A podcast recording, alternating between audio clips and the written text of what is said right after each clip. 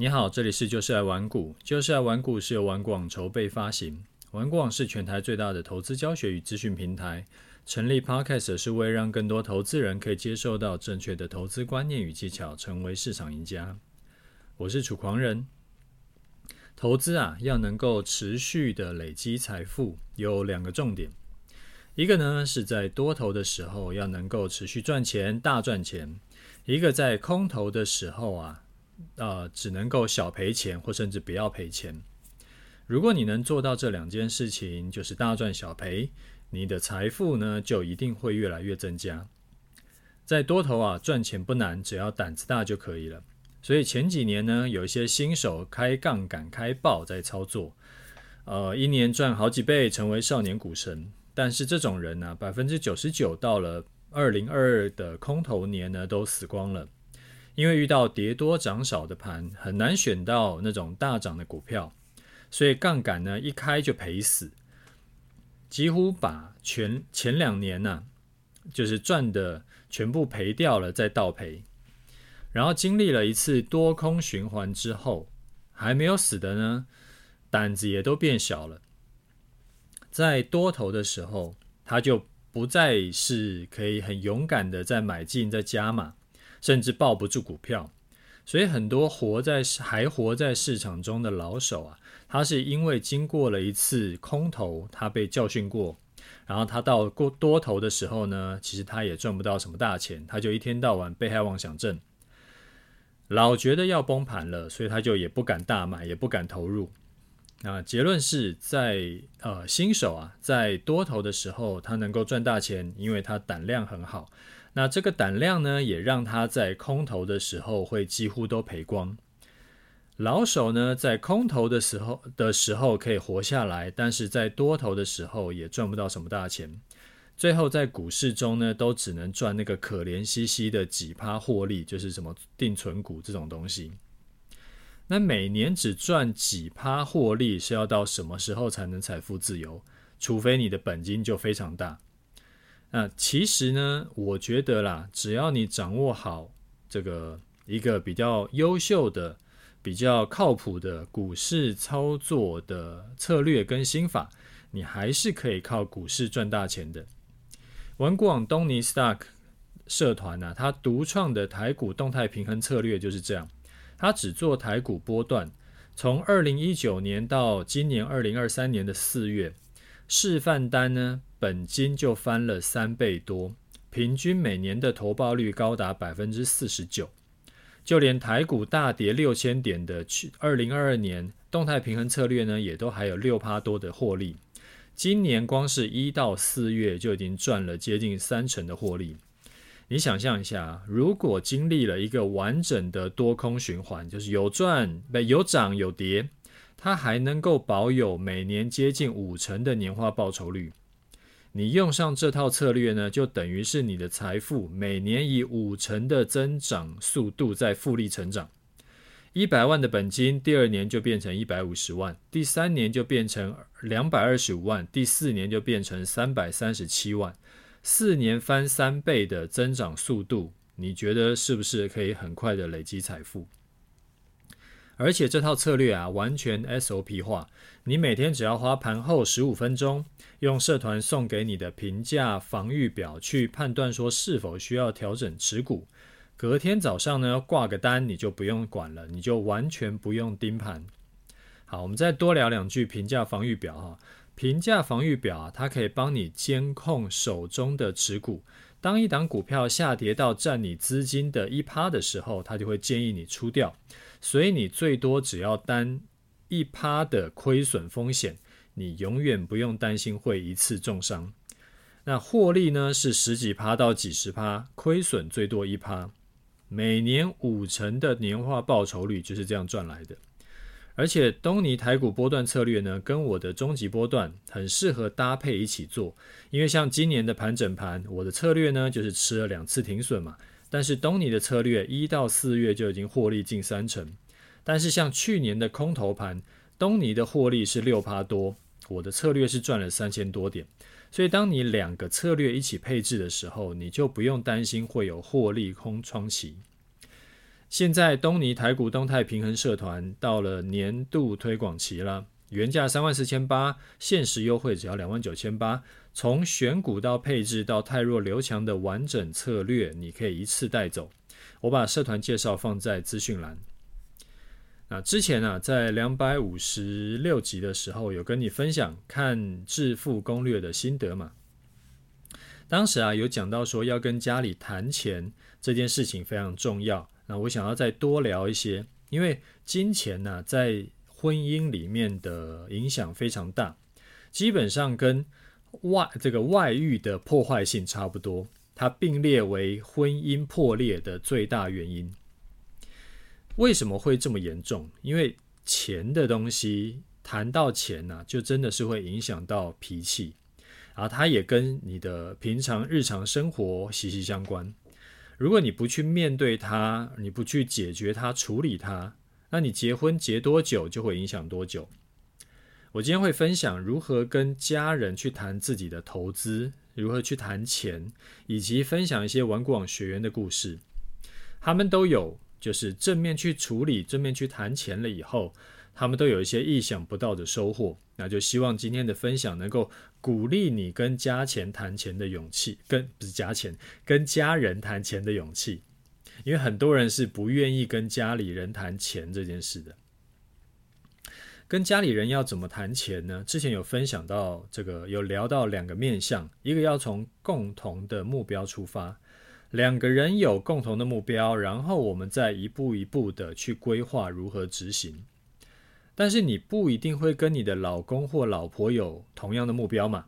为什么？因为你老公老婆跟你的金钱观很可能是不一样的，所以我之前才会说，结婚对象啊，最好是要找三观比较接近的人，毕竟价值观差距太大，你要有共识是很难的，甚至很可能不是对方只有一个人是这样想，他可能一整家人都是这样想，所以他从小就是这样被教的。那如果真的到了这个程度的话，那我也只能跟你说，这个就是要去磨合啦。那你婚前呢，如果磨得越少，你婚后就会磨得越大。讲到这个，有的时候啊，其实也不只是因为家庭的教育影响，而是每个人想法跟这个观念都不一样。像我们家哥哥弟弟，他们两个的金钱观就完全不同。哥哥呢，是相对比较保守、比较节省的。袜子、鞋子就是已经穿到破还继续穿，每次都是我或者是他妈妈看不下去，把他抓去买新的。他还说应该没关系吧，我应该就是还可以继续穿。但是弟弟呢，就是享乐派，他才国小六年级，下课后啊就会先去家里周遭的这个这个超商买个零食呢，边吃这个再慢慢的这个散步回家。之前呢，还跟我说想要预支未来储值手游的额度，啊，现在先冲一波。那同样是我跟我太太教出来的，同样的家庭教出来的小孩，金钱观是完全天差地远，何况是不同家庭教出来的。好，我们讲回来，假设呢，你跟你的另一半已经找到了共同的目标。那接下来就是执行面的规划，还有你们要怎么讨论？我们距离目标有多远？我们要花多少钱？我们要什么时候达成？所以说，我们应该现在要做什么事？那呃，我有多少投资？你有多少投资？我有多少负债？你有多少负债？我们都要把它摊开来讲清楚。啊，这边有一个面向是说，讲到投资啊，可能两个人对于风险的这个认知是不一样的。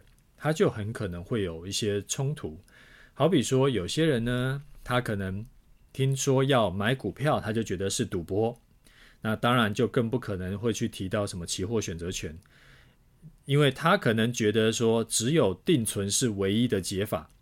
那讲到这种、稍微高一点点，就比定存高一点。投报率跟风险的东西呢，他们就会觉得说，这个就是呃一输就会倾家荡产，然后这个东西就是诈骗等等等等的。那如果对方的态度是比较负面的，不想听你讲，然后呢，你就因为知道他会给你软钉子碰，也许是硬钉子碰，所以你就懒得讲，你就不想讲，或者你就不敢讲。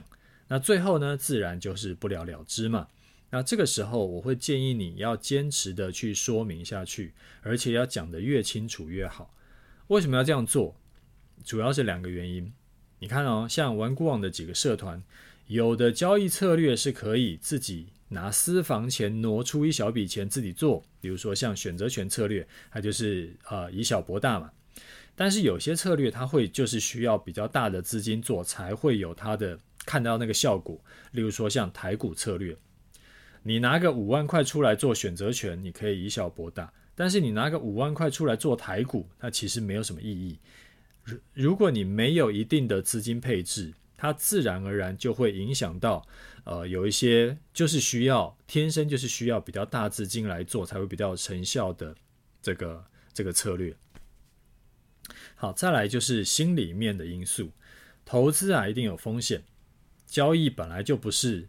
也做不到每天保证赚钱嘛，所以遇到亏损的时候，你不敢讲，或者是你担心讲了以后又被亲人会酸你，那这样子其实就是一个双重打击。你自己已经自己亏钱就觉得已经很痛苦了，然后呃跟家人讲这件事情，家人还酸你，那就是双重的这种这种痛苦，那就很难过嘛。那反过来讲，如果说有有真的是有家人的。这个支持，然后呃，他也就是不会去啰里吧嗦的，那比你比较有可能就是承受住这一次的打击以后，再去做下一次的尝试。那你有可能会想说，我先自己偷偷做就好，那我先赚到钱呢，拿出成绩以后，我再跟家里说。但是哦，你会发现，当你越渴望得到这种肯定，越渴望得到回报的时候，很可能会让你更急，然后更躁进，然后去想要去冒更大的风险，因为你可能诶赚了以后，呃赚个一万块，你觉得这没什么好讲的，你想说要一次赚一百万，那可是你可能本金才二十万，那你想要一次赚一百万，你就需要冒非常大的风险去去把杠杆开爆，那。把杠杆开很大，冒很大的风险，自然就会很容易输，甚至是有的时候啊，输了一点小钱也不认，所以就觉得说这个太丢人了，我要再去借更多的钱来翻本，那失去平常心的操作，基本上几乎就是死路一条。我从来没有看过长期呃操作就是很躁进的人，长期操作是有好下场的。所以呢，我会建议你啊，要先跟家人说清楚。我觉得这个是比较，呃，就是长线的做法跟比较理想的做法。经营家庭跟经营事业其实都是很重要，都是都是一样的。你的家人就像你的合伙人，你的股东。如果你有一间公司，你会希望有怎样的合伙人？当然，合伙人可以有规划、有远见、会赚钱。这些都是一个很好的特质嘛，但是你也会更希望他是一个诚实有信用的人。那你在交易的这个投投资交易上面啊，你有已经先想好了，然后你有一些基础，你有去学到一些策略，然后这个时候你去跟家人说你要打算怎么投资，那你的家人呢？其实他们是值得你给他们一份这种详细的交代，有点像说是一个呃说明会一样。如果你连商品跟策略都讲得不清不楚，实际上要投真金白银进去，其实也是很危险的。这个就可以当做是你先自己先捋一捋你的操作策略是不是可靠。你连操作策略都讲不清楚，其实这件事情你不觉得很可怕吗？好，接下来我分享几个玩股网学员跟家人沟通投资的故事。他们都有这个算是不错的成果。我说的我说的不错成果，不一定是说他们有啊赚了几千万，赚了多少钱，而是说他们跟家人有一个呃好的说明，然后有一个这个就是两边是有好的互动。然后这件事情是有得到家人的更支持，然后更这个呃正面的回应。那有一个人呢，他是黑马社团的学员，他在他在回测自己的这个交易策略的时候啊，发现说，如果以过去历史的最大亏损记录，还要这一套策略呢，要能够撑过去那个最大亏损记录的话，他又不想把杠杆开太大，那就只有增加本金一条路。但是这种事情你不能自己偷着来，就是把家里的钱偷偷放过来，偷偷加码。所以呢，他就很有趣，他就弄了一个很完整的简报，跟家人们约时间，他要弄一个增资的说明会。那一开始，家人他的家人呢、听到说是做期货啊，全部都是反对，因为期货这个东西听起来就是很负面嘛。所以呢，他就一张一张简报去跟他家人说明，然后就好比说啊，他这个城市呢，是他会怎么样去执行停损停利，然后他会怎么样去配置，然后他会做不同的投资组合。然后它的获利曲线是什么？然后它的历史最大亏损是长得什么样子？然后投入金额要要怎么样才会比较好？等等等等的。然后最后家人看他准备的非常完整了，而且基本上也提不出什么否定的，就是理由嘛。所以最后家人就同意了。啊，所以这时候他才放手的去做策略。而且呢，他刚好也是运气不错，投入以后刚好就走走出一个大趋势。啊他那一笔。单就是，呃，就是加码了以后，然后去做到那那一个大趋势，他整整笔最后获利了五百多万。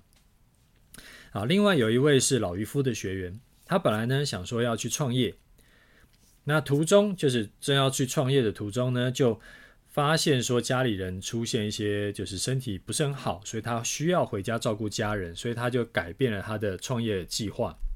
他就想说，好吧，那反正我在家里照顾家人，那我也不能出去创业，那我就在家里学一个期货当冲好了。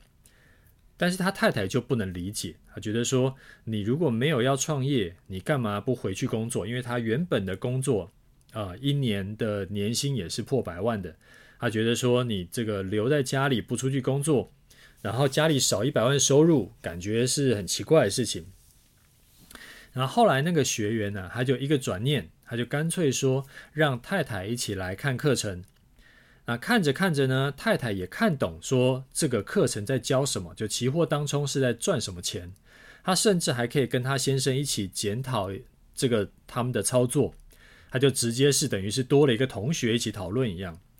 那后来先生呢、完整的学学到老渔夫这套方法以后，他每天早上呢做单，然后十点以前就结束。那平均每个月啊，他可以在就是靠期货当冲可以赚这个四五万块以上啊，收入呢其实跟一般上班族也差不多了。好，那还有一个学员呢，他也是一开始是老渔夫的学员，他是一个家庭主妇。那原本先生是不支持太太做期货的啊，还当冲，一听就是被诈骗，然后就觉得在赌博。后来。先那个太太啊，她就直接放放我们的那个 podcast 节目给他听，给先生听，然后再补充了自己的想法，他自己做起来是有一套的。那先生听了以后也觉得，诶，好像有一些道理，你不是在乱玩的，你知道自己在做什么事。然后听起来这个我们节目还蛮正派的嘛，所以就同意了。然后他就呃有就是听，就让太太去学，然后太太学呢，诶，太太做的还不错，绩效也还不错。他就觉得那个先生呢，就觉得说，诶，那我也来学一下好了。既然这么好，那我们一个人赚不如两个人赚嘛。那先生就想说，那我来学个终极波段。那终极波段一开始我都是跟大家讲说，你呃在还不熟的时候，你可以先用 ETF 来做就好。然后那个先生就一开始用 ETF 来做，就用零零五零来做。结果零零五零呢，后来他觉得赚太少，不，他太太觉得他用零零五零做赚太少。那他太太呢是。原本老渔夫的学员嘛，本来就在做期货当冲的，所以最后变成说，呃，先生就跟太太讨论，太太跟先，哎，我不知道是太太跟先生讨论，还是先生跟太太讨论啦。反正就是太太最后的建议是说，让太太呢用期货来操作我们的终极波段，然后等于是那个就是他的杠杆是比原本零零五零要开更高，但是因为太太做期货已经做得很熟悉了。所以说，他用期货来操作，反而绩效更好。然后像去年的大空头盘嘛，他们的整个就是夫妻的一起操作的绩绩效就很好。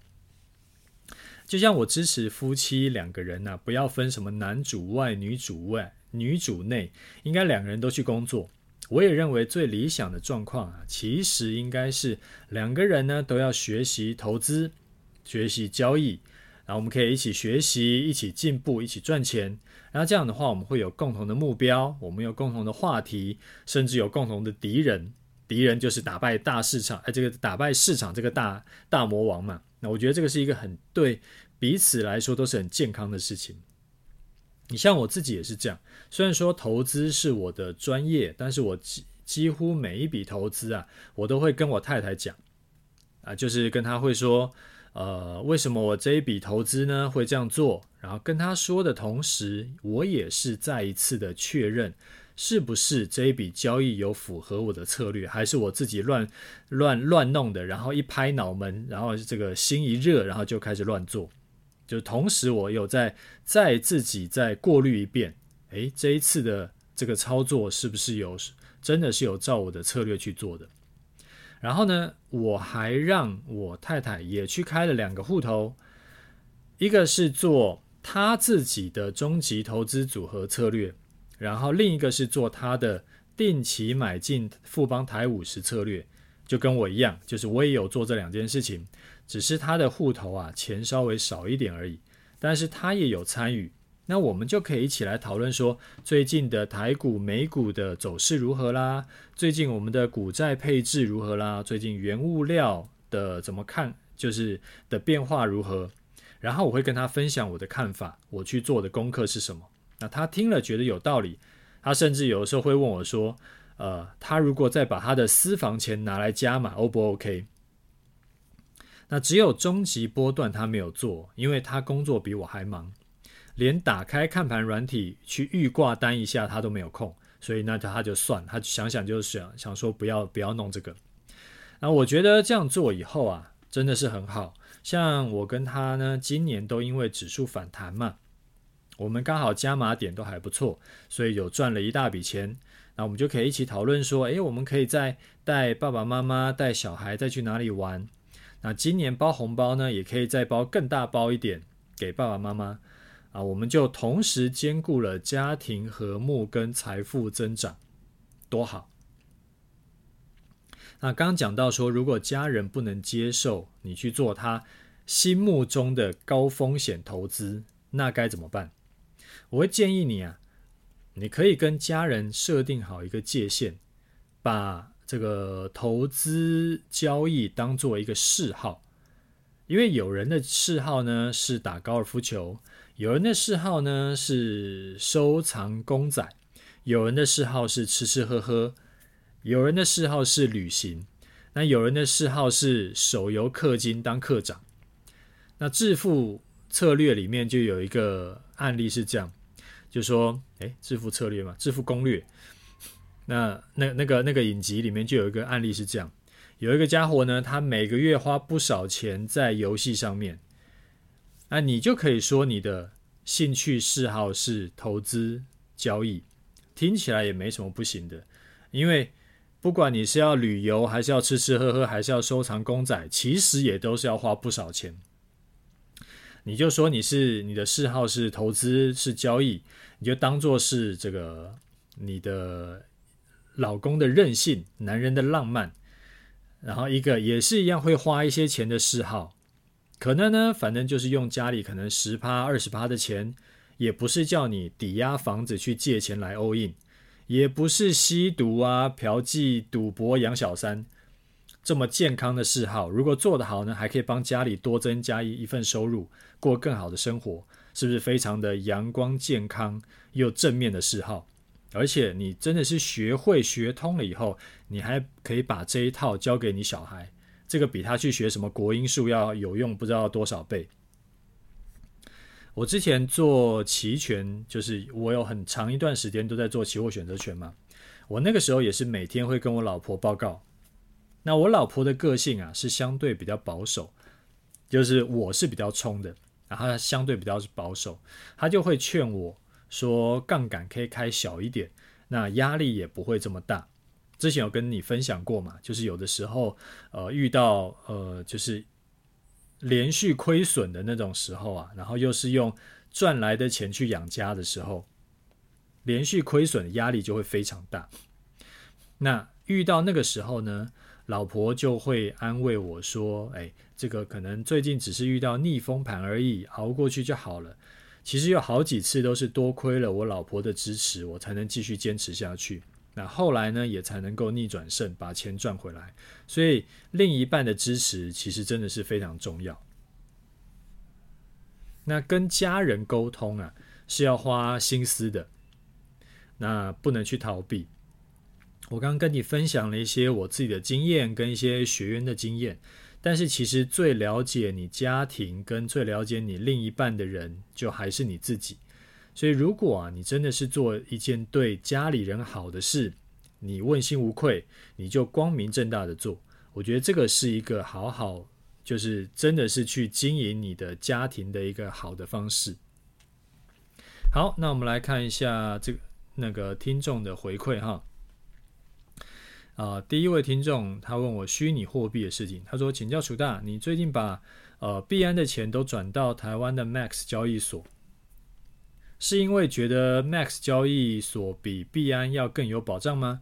我也想买卖比特币，所以想要听听看楚大的建议，感谢。”好，我把币安的钱转过去的原因是有两个，第一个是。前阵子币安不是很多新闻吗？什么被美国调查，然后呃什么什么的，反正就很多乱七八糟的事情。那刚巧早上又传出来币安暂停提领比特币嘛。那我自己投资是不喜欢遇到这种呃新闻很多，然后大起大落的东西。我比较喜欢稳定增长、持续累积的投资，所以安全呐、会是我投资的首要考量。就好像我投资绝对不会先，就是如果我要投资这个标的，我绝对不会先考虑它的投报率，而是先考虑它的流动性。那流动性呢，其实就跟安全是很密切相关的。那如果说他呃突然跑出来跟我讲说，呃假设啦，假设必安跟我讲说，诶不能提领呢，那这个时候呢，流动性就会出问题，那所以安全呢就也出很大的问题。所以那个比投报率还要更严重。好，另一个原因是 Max 有台湾政府的监管，我觉得相对靠谱一点。就像是美国的银行啊，你们说倒就倒，但是台湾呢有政府给你靠，我比较放心。好，第二个听众呢，他说投资的安全性更重要。呃，游泳是好的运动，选择和有合格救生员的游泳池比较安全。一个自认是游泳好手还，呃选择河川大海游泳，因为急流暗流的不可抗力因素，很容易发生意外事故。投资理财是全民运动，选择安全的更重要。啊，股票市场是吃人的地方，就像是河川急流；期权是吞人的地方，就像是大海暗流。ETF 是一种选择，但是它必须等到大盘崩跌的时候去分批买才有利润，而且只做多不做空，避免类似三商人寿事件去买台湾五十反一看错方向，造成严重亏损。其他时间先把钱放到台币定存，投资工具只有台币定存是正投资呃投报率，而只锁定零零五零，也就是最大成立最时间最久的台湾五十就好。好，他后面还讲了一些，我就省略掉了。好，我就直接回复哈，我我部分赞同你的想法。呃，像长期买台湾，呃，长期买反向的 ETF 啊，这个当然就是死路一条，这个是我是赞成的。原因之前有跟大家讲过，就是因为市场长期往上嘛，所以说代表呃，像反向的这种 ETF 就是长期往下，所以说。拉长期去买这个东西一定是很危险的，我就不重复讲了。但是等待大盘崩跌开始分批买 ETF，还有尽量把钱呐、要尽量放在台币定存，这个我是不不赞成的，因为通膨呢一定是远超过台币定存利息，这个是一个点。那等待大盘崩跌这种太主观判断的方法。其实是属于理想化的做法，不是真正操盘手会在做的事情，而且它非常难执行。啊，举个例子，你要怎么样去定义什么叫崩跌？是跌五千点叫崩跌吗？那一万点的跌五千点，跟两万点的跌五千点是一样意思吗？还是说要用趴数？跌百分之五十叫崩跌？那如果跌百分之五十叫崩跌，那百跌百分之四十算不算崩跌？那如果跌百分之四十也算崩跌，跌百分之三十算吗？跌百分之二十八算吗？还是一定要跌回二零零八年金融海啸低点三九五五才算崩跌？基本上你很难标准化。如果你这一次啊，就是设定说你要跌到百分之四十，甚至要更更高才算崩跌，代表之前台股跌六千点，十月的低点你也不会进场，因为当时才跌三成多，最后你就会变成一个永远在等低点的空手仔，就永远无法进场，永远赚不到钱。那也有很多人是一直要等大盘跌回三九五五才要买进，结果从二零零八年到现在已经十五年了，指数还原全息涨了八九倍，但是他永远没有等到进场机会，他一直把钱呢就放在定存里面，那就只会被通膨吃光光，其实没有意义。投资呢，不只是安全性很重要，能够落地执行也很重要，你不能落地执行。这边讲的太太美好，什么安全要很怎样怎样的，或者投报率要多多少多少，其实都是虚的。好，那下一位听众，他说：“楚大你好，我是去年底才加入的终极波段学员，五星给您是因为您也有免费分享节目，想要抱怨一下，我之前买课程是在最差的时间点。”操作两次都是赔钱收场，虽然说都有按照课程操作，但是也赔了三倍的学费。最近大盘第三次符合课程条件，楚大自己却不敢进场，也让期货新手学员更加没有信心，无所适从。感觉楚大就按照自己的盘感在操作了，甚至狂推其他老师的顺势交易策略，说他们策略在前两次假突破没有赔钱，那是否代表说老师的终极波段该更新了呢？新手学员只感受到老师想多卖课程多赚钱啊，希望楚大可以想想，并且让策略更好。哎，怎怎么样让必策略更好，而且要更新课程？谢谢。好，那我这边看到了一个，其实一般来说我是不太想回这种，嗯，这种回复啦。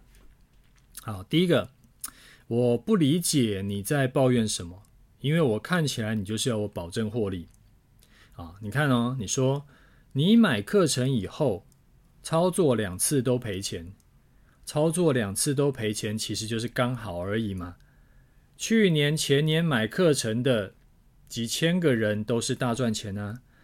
前两天我才跟你分享说，有个学员他呃用我的策略，去年二零二二年他赚了三百多万嘛。然后刚好去年底、今年初亏损两次，这个很奇怪吗？就是然后你照课程操作赔了三倍学费，这本来就是有可能的啊。我从来没有在保证获利啊，投资一定有风险，本来就没有保证获利的，不然谁要存定存？好，第二，你说第三次符合课程条件，我就没有进场。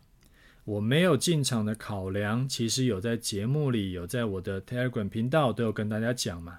我说，虽然说啊，百分之九十的终极波段呢都是可以机械化判断，但还是保有十趴的主主观判断，就是为了要应对百百种不同的盘势，这个是避不掉的。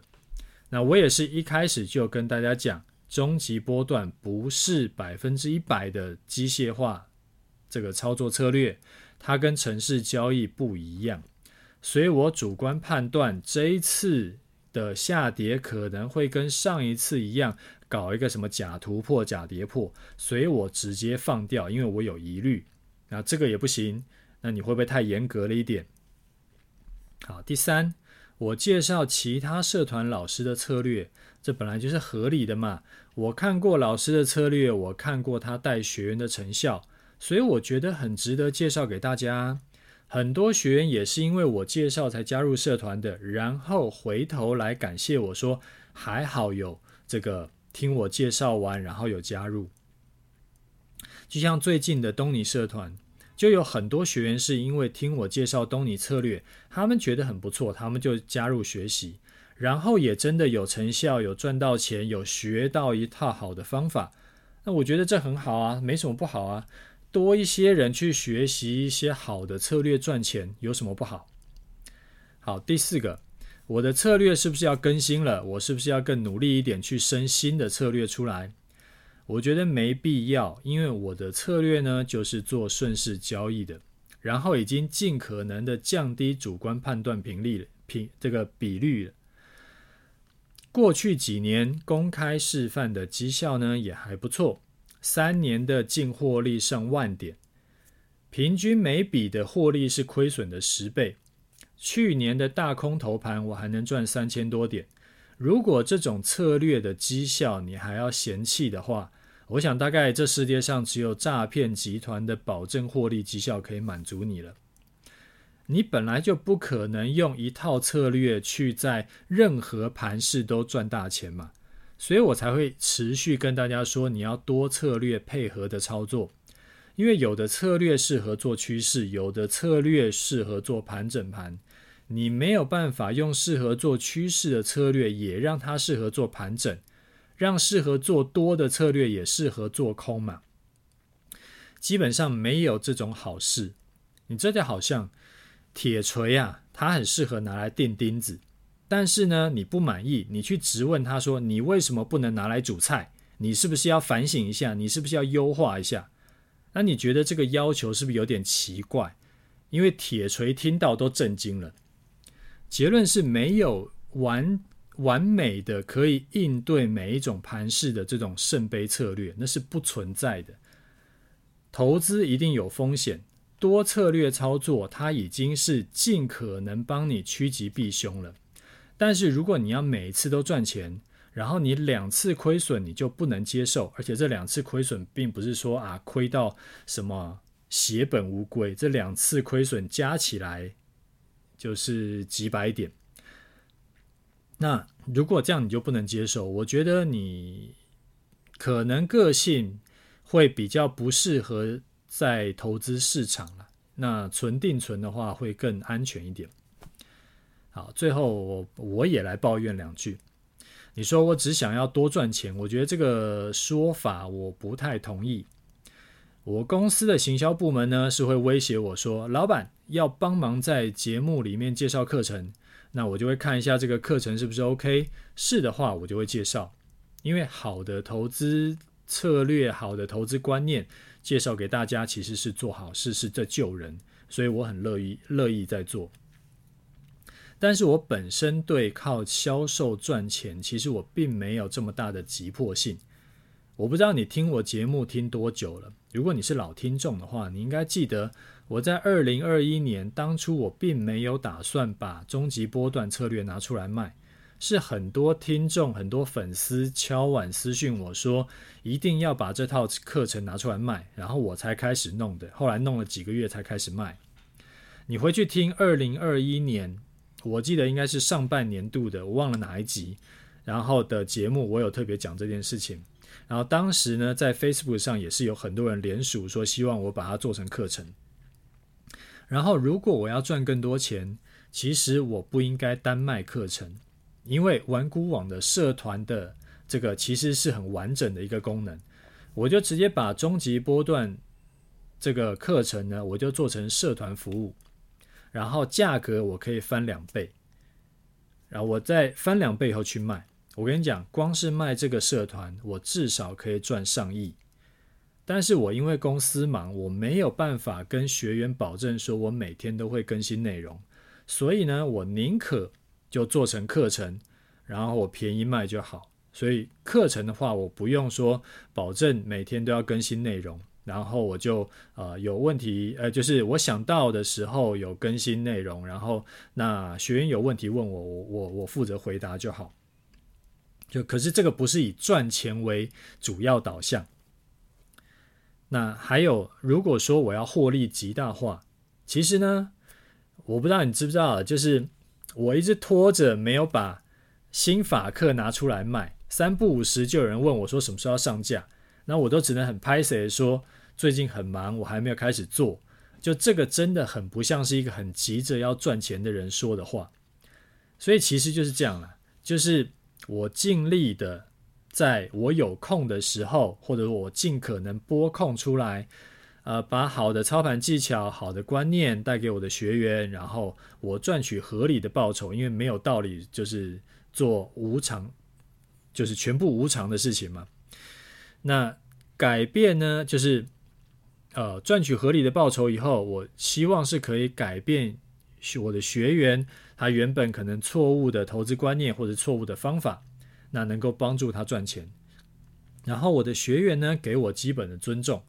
大家互相互相，我觉得这个是比较健康的正向循环，所以就是就是这个样子。